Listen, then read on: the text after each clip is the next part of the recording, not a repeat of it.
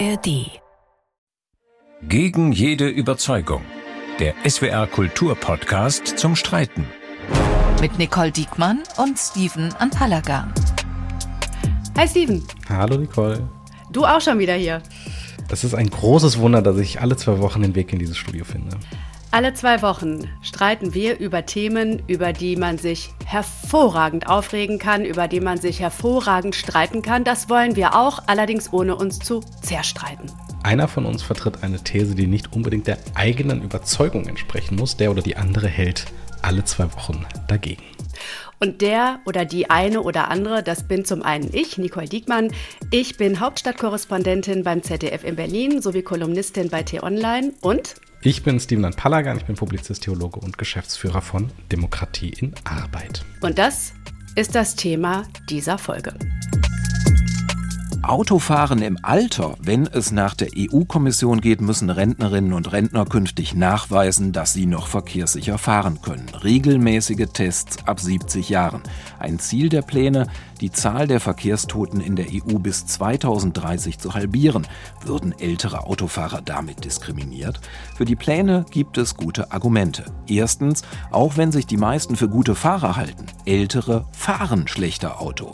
Zweitens, in anderen Ländern gibt es längst Kontrollen. Deutschland sollte für Ältere am Steuer keinen Sonderweg verfolgen. Und drittens, das EU-Ziel ist lohnenswert. Wir wollen die Zahl der Verkehrstoten auf Null senken. Wir diskutieren deshalb die These, Ältere müssen regelmäßig zur Führerscheinprüfung. Diese These werde ich heute verteidigen. Wie viel Zeit nehmen wir uns heute, Nicole? Ich würde sagen 25 Minuten. Los geht's. Das erste Argument. Ältere fahren schlechter Auto.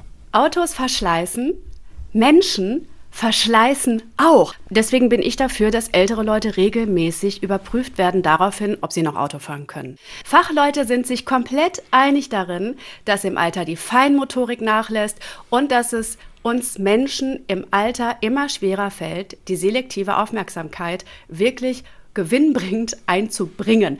Ich sage dir mal ein Beispiel. Ich fahre als 70-jährige Autofahrerin die Straße entlang. Ähm, auf einmal leuchtet eine Leuchte vor mir am Armaturenbrett auf und gleichzeitig schießt von rechts ein Kind auf die Straße. Mit 45, sage ich jetzt mal, ist es für mich einfacher, in dem Moment sofort zu erkennen, was muss ich als erstes tun. Überlegen, warum blinkt diese Lampe oder krass auf die Bremse treten, weil ich sonst das Kind überfahre. Das fällt mir mit, sagen wir mal, 70, 75 viel, viel schwerer und es dauert länger. Wir tun uns nicht nur schwerer damit, im Alter die richtige Entscheidung zu treffen, sondern es fällt uns auch schwer, überhaupt eine Entscheidung im angemessenen Zeitraum zu treffen. Deswegen mhm. verstehe ich nicht, warum mein Auto durch den TÜV muss, ich aber nicht. Warum muss ich als Mensch nicht eine Prüfung ablegen? Der, der Opa-TÜV sozusagen. Ja, der Opa-TÜV. Ich nenne es gerne so. Also was ich schwierig finde oder es zumindest bemerkenswert finde, ist so die Gleichzeitigkeit der Ereignisse. Auf der einen Seite sollen die Menschen länger arbeiten, verantwortungsvolle Tätigkeiten verrichten, schwere Maschinen bedienen und dafür sorgen, dass sie selbst und auch die anderen sicher bleiben. Wir haben ja diese Rente mit 67, die ersten reden schon über die Rente mit 70 und es gibt mhm. ähm, Demografen und äh, Wirtschaftsfachleute, die die Rente mit 72 ins Spiel bringen. Das heißt, wenn es um den volkswirtschaftlichen Gewinn geht, sollen die Leute lange arbeiten. Und wenn es um Freiheiten geht, wenn es um die Einzelpersonen geht, und äh, man könnte jetzt auch ganz plakativ sagen, die Frage geht, wie diese Leute zur Arbeit kommen, sollen sie im Zweifel aber den Führerschein abgeben, weil das, was sie in der Arbeit leisten, für den Straßenverkehr nicht ausreicht. Ja, da das würde ich mal zwei Dinge entgegnen. Das eine ist, wir reden ja nicht über Rente bis zum Tod umfallen, sondern auch wenn sich das Rentenalter sukzessive immer weiter nach oben verschieben wird, es gibt ein Ende. Es gibt ein definiertes Ende, bis mhm. wann dürfen Menschen, bis wann sollen Menschen arbeiten. Das heißt, da wird tatsächlich irgendwann mal ein Deckel oben drauf gemacht. Beim Autofahren, beim Führerschein ist es nicht so, mhm. jedenfalls in Deutschland. Da kann man quasi, bis man tot umfällt, so ist die Regelung jetzt, Auto fahren, ohne dass zwischendurch mal jemand fragt, kann mhm. der oder die das überhaupt noch? Und ich würde auch mal sagen, jemand, der, wie du eben gesagt hast, im Job eine schwere Maschine bedient, wenn er oder sie das nicht mehr kann, kann er oder sie auch nicht mehr Auto fahren. Also da mhm. wird ja auch drauf geguckt. Mhm. Also Du hast jetzt, glaube ich, was ganz Wichtiges gesagt. Die Grenze verschiebt sich ja sukzessiv. Ich merke, dass, dass die Alten von heute nicht so sind wie die Alten von früher. Das muss man einfach sagen. Die sind vitaler, die sind fitter.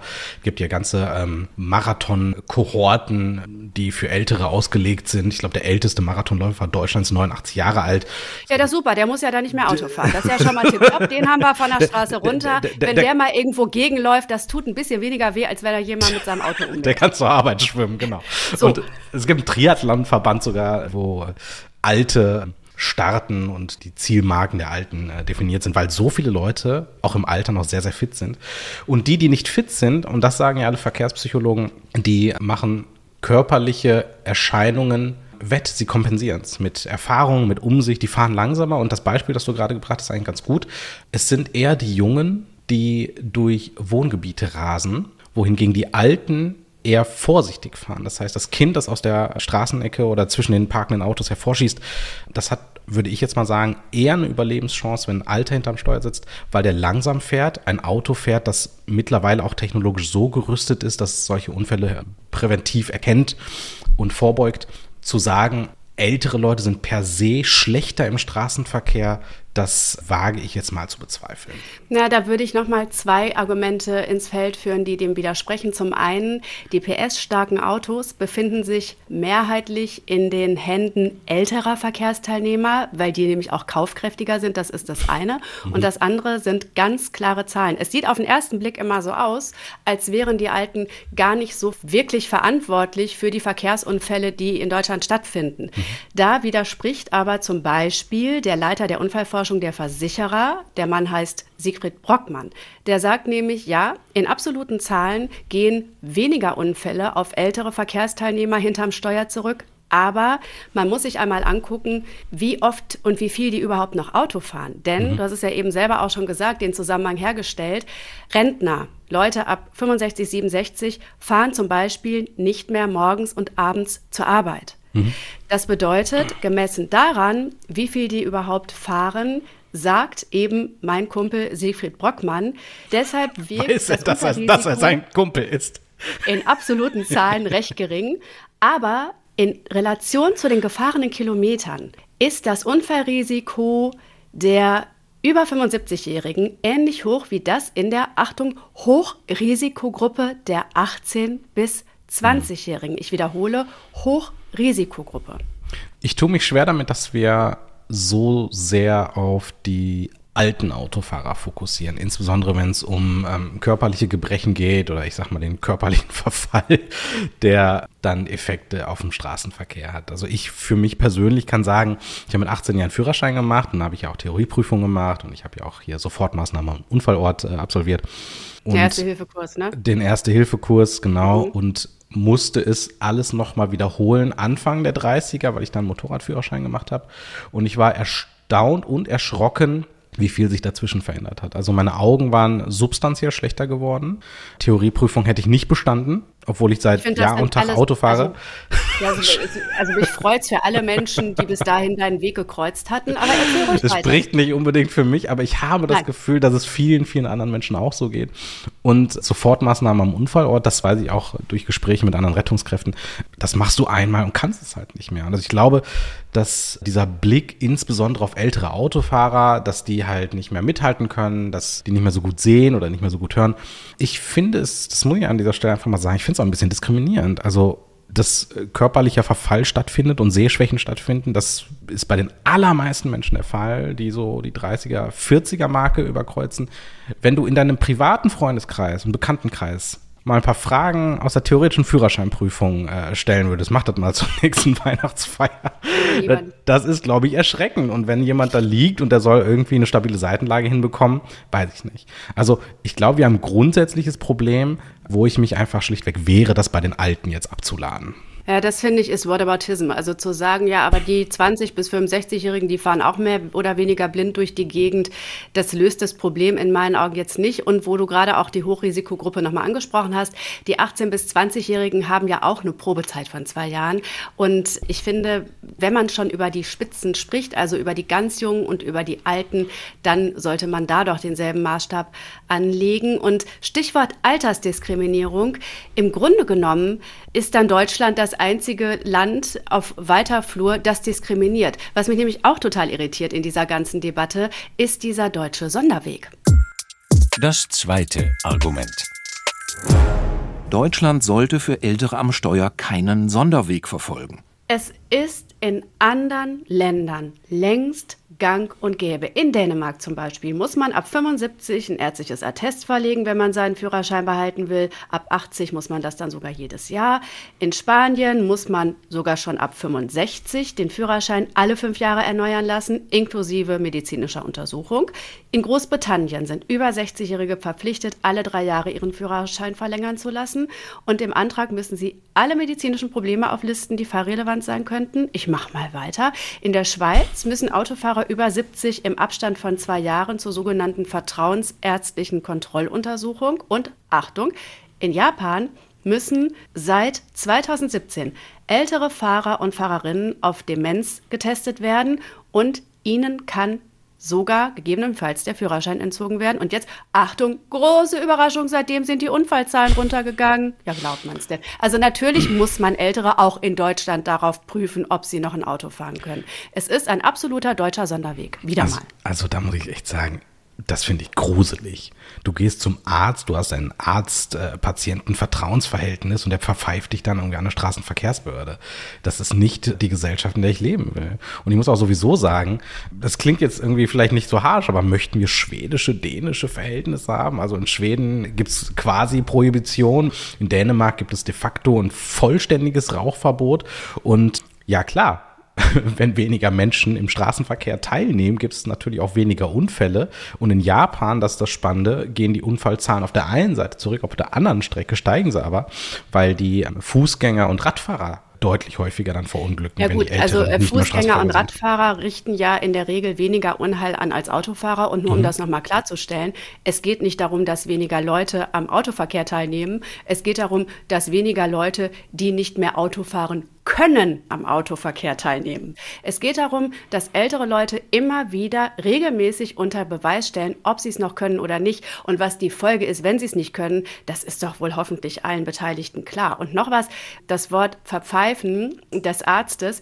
es ist ja nicht so, dass in den vielen Staaten, die ich eben aufgelistet habe, die längst übrigens nicht alle sind, die solche Regelungen ähm, haben, es ist ja nicht so, dass die Leute da gutgläubig zum Arzt gehen und denken, bleibt alles unter uns. Okay, ich verfüge nur noch über fünf Prozent meiner Sehtauglichkeit, aber Arztgeheimnis, ich gebe Gas, ich will Spaß. Und dann stellt sich plötzlich raus, da ist der Arzt, die alte Petze, ist der doch tatsächlich zu den Behörden gegangen. Das, das, das findet das, natürlich also, in gegenseitigem Einvernehmen Das, das, das erinnert mich an, an die Musterung im Kreiswehrersatzamt. Ja. Wo mein Freund Simon dann da stand und irgendwie äh, ausgemustert werden wollte und die Ärztin dann meinte, also bei den Ergebnissen dürften sie mich jetzt eigentlich nicht mehr hören. Ich glaube, wenn jemand, wenn jemand fünf Prozent Sehleistung hatte, dann gibt es, glaube ich, nicht so wahnsinnig viel Debatte darüber, ob der noch Auto fahren kann oder nicht. Also, Jetzt nagel mich nicht auf als Team mit der Überspitzung fest. Du weißt natürlich genau, was ich meine. Ja, aber ich muss schlichtweg sagen, das meinte ich nämlich auch hier mit den Freiheitsgraden. Der Führerschein und das Fahren eines Autos, um von A nach B zu kommen, ich glaube, wir können es uns als junge Leute nicht vorstellen, wie wichtig diese Form der Mobilität ist für alte Leute. Ich komme aus dem ländlichen Raum, ich weiß, wie wichtig das ist, auch für junge Leute. Um, um, ich meine das ernst. Um, um, ich weiß, wie ja, wichtig das ist. Um, um nicht zu vereinsamen und gesellschaftliche mhm. Teilhabe zu sichern. Also ich kenne wenig Leute, die aus Spaß Auto fahren. Und gerade dann, wenn du feststellst, es stresst dich oder es ist etwas, wo du dich enorm konzentrieren musst, die brauchen diesen Führerschein. Die brauchen es, um nicht zu vereinsamen. Die brauchen es, um irgendwie noch einkaufen gehen zu können oder das ist der Gag, zum Arzt zu kommen, gerade ländlicher Raum, die Strecken sind weit und in einer Zeit, in der immer mehr Menschen alt werden, immer weniger Junge da sind, die sich um die Alten kümmern können, ist es wichtig, diese Form der Autonomie zu gewährleisten. Und ich muss sagen, ich tue mich echt schwer mit so einem flächendeckenden Prüfsystem. Es gab vor ein paar Tagen einen sehr, sehr guten Artikel in der Zeit über die MPU, den sogenannten Idiotentest, den du ja absolvieren musst, wenn du äh, betrunken gefahren bist. Da ist eine ganze Industrie entstanden, die schlichtweg darauf ausgelegt ist, Leute abzuzocken. Also da gibt's dann von, ich nenne jetzt hier keine Namen, diesen ganzen Prüfgesellschaften, dann irgendwie Gutachter und dann schicken die dich von Pontius zu Pilatus, so Passierschein A38 mäßig und musst enorm viel Geld bezahlen. Also das ist ein echt abschreckendes Beispiel dafür, wie es aussehen kann, wenn du alle Alten in diesem Land verpflichtest, Prüfsysteme zu durchlaufen. Nochmal, das kollidiert halt damit, dass wir eine Solidargemeinschaft sind hm. und dass wir aufeinander Rücksicht nehmen müssen. Und ein Auto ist eben was anderes als ein Taschenrechner, den man vielleicht im Job dann nicht mehr richtig bedienen kann oder ein Softwareprogramm, bei dem man nicht mehr mitkommt oder tatsächlich eine kognitive hm. Leistung, die man am Schreibtisch nicht mehr erbringt. Es ist eine potenziell tödliche Maschine, mit der man durch die Welt steuert. Ja, und ich bin in diesem Fall schlichtweg an einem anderen Punkt in der Diskussion, weil ich glaube, dass es sehr gut funktioniert in diesem Land, dass es ein familiäres und sonstiges soziales Umfeld gibt, was diese Leute einjustiert und dazu bewegt, auch den Führerschein abzugeben. Du hast selber gesagt, dass Leute im Alter weniger Auto fahren. Das hat auch damit zu tun, dass beispielsweise Kinder ihren Eltern den Führerschein oder den Autoschlüssel wegnehmen. Das also ist wer etwas, diesen was Kampf schon gekämpft hat, lieber Steven, ich habe mit einem mir nahestehenden Mann, der jetzt auf die 78 zusteuert, vor ein paar Tagen wegen unserer Folge heute gesprochen. Der fährt auch noch Auto und sagt, das ist schon mal aller Ehren wert wirklich weite Strecken kann ich nicht mehr zurücklegen, das will ich nicht, dafür bin ich zu alt. Und dann sage ich, das finde ich total super. Findest du nicht auch, es sollte verpflichtende Tests geben für Leute deiner Altersklasse? Daraufhin sagte mein Vater, dieser Mann, ja, äh, sollte Das es. schneiden wir raus, Nicole. Und dann sagte ich, und hast du schon einen gemacht? Und daraufhin sagte er, ich brauche das nicht. Und das ist das Problem. Das Auto ist, und das hast du ja gerade selber gesagt, total emotional besetzt, weil mhm. es eben auch eine Brücke baut quasi ins alltägliche Leben, an dem wir tatsächlich teilhaben wollen. Aber wenn wir mal ganz ehrlich sind, wann gestehen Menschen sich ein, einen großen Teil ihrer Unabhängigkeit, nämlich den Führerschein, abgeben zu müssen? Hm. Dann, wenn was passiert ist. Das ist ja der Beweis, den Menschen brauchen, um wirklich hm. der festen Überzeugung zu sein, ich kann nicht mehr Auto fahren.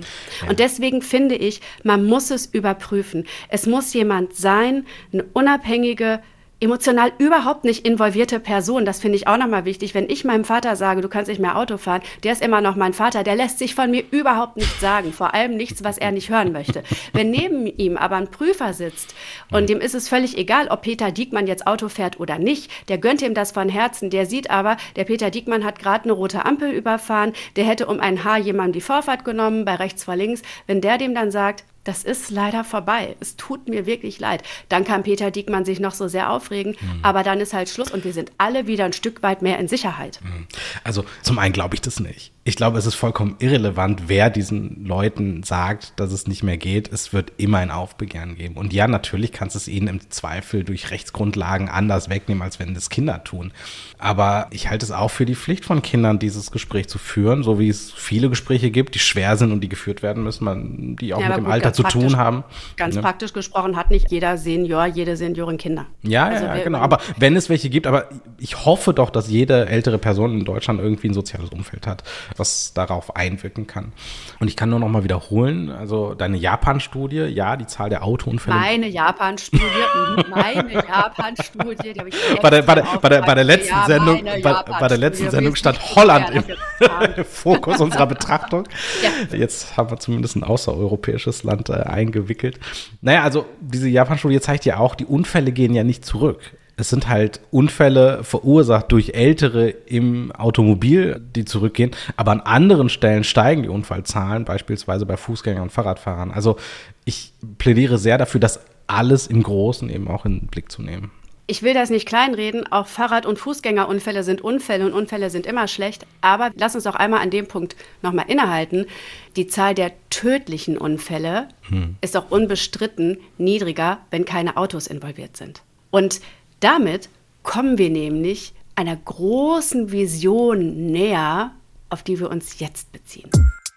Das dritte Argument.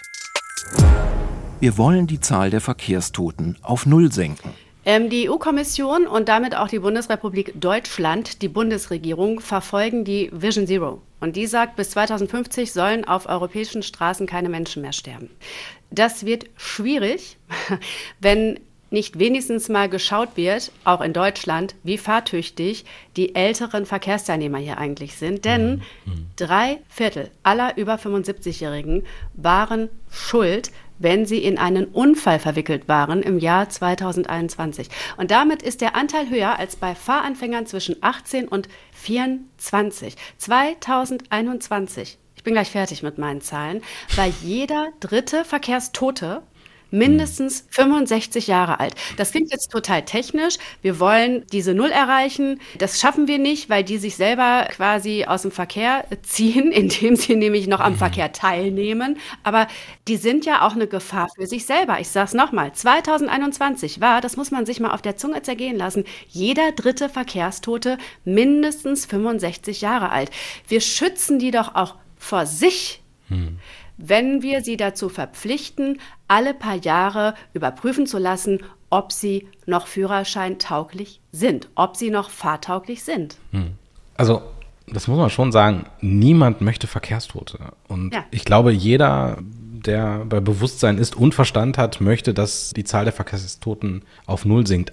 Aber es ist unfair, auch hier wieder die Alten so hart in den Blick zu nehmen, wenn die EU-Kommission und das Europäische Parlament, die Bundesregierung über die Vergangenheit und die vergangenen Erfahrungen doch weiß, dass es bestimmte Dinge gibt, die dafür sorgen, dass auf einen Schlag ganz, ganz viel Sicherheit im Straßenverkehr kommt und ganz, ganz viele Verkehrstote vermieden werden. Beispielsweise die Geschwindigkeitsbeschränkungen, die dafür gesorgt haben, dass ganz, ganz viele Verkehrstote vermieden werden in Zukunft, die Vermeidung von Alkohol am Steuer, die Vermeidung von Handy am Steuer, aber auch Innovation, technische Entwicklung, ja, irgendwie sowas wie Dreipunktgurt, Knautschzone, ABS, ESP, Abbiegeassistenten, LKW.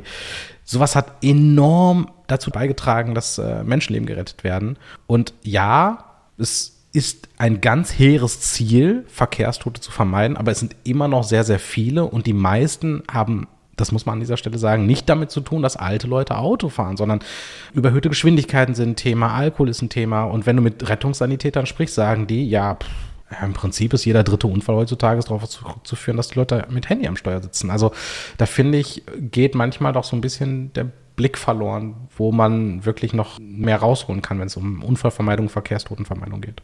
Dann machen wir in der nächsten Folge uns zum Thema, dass man noch höhere, drakonischere Strafen verhängen muss als Gesetzgeber, wenn Leute, man sieht es ständig, ich bin diese Woche 800 Kilometer gefahren, mhm. hinterm Steuer bei 140, mittlere Spur auf der Autobahn, das Handy in der Hand haben, mhm. überhaupt keine Frage. Aber das eine macht das andere doch nicht richtiger bzw. falscher. Unsere Autos werden immer schneller, sie werden immer PS stärker mhm. und nochmal, Rentner, das sind eine kaufkräftige Gruppe immer noch, die können sich diese Autos auch leisten, die wollen sich diese Autos auch leisten, das ist ja das Paradoxe, weil die so wahnsinnig sicher sind, auch für sie selber, ja.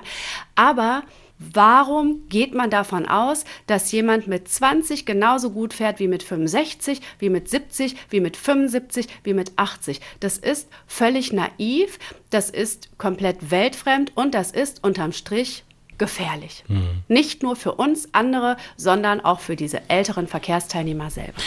Naja, ich finde den Vergleich mit dem Handy eigentlich ganz gut, weil da deutlich wird, worum es in Wirklichkeit geht, auch bei Gesetzgebung oder Einschränkung.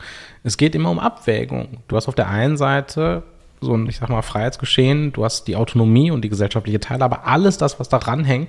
Und auf der anderen Seite musst du halt die Verkehrssicherheit abwägen. So.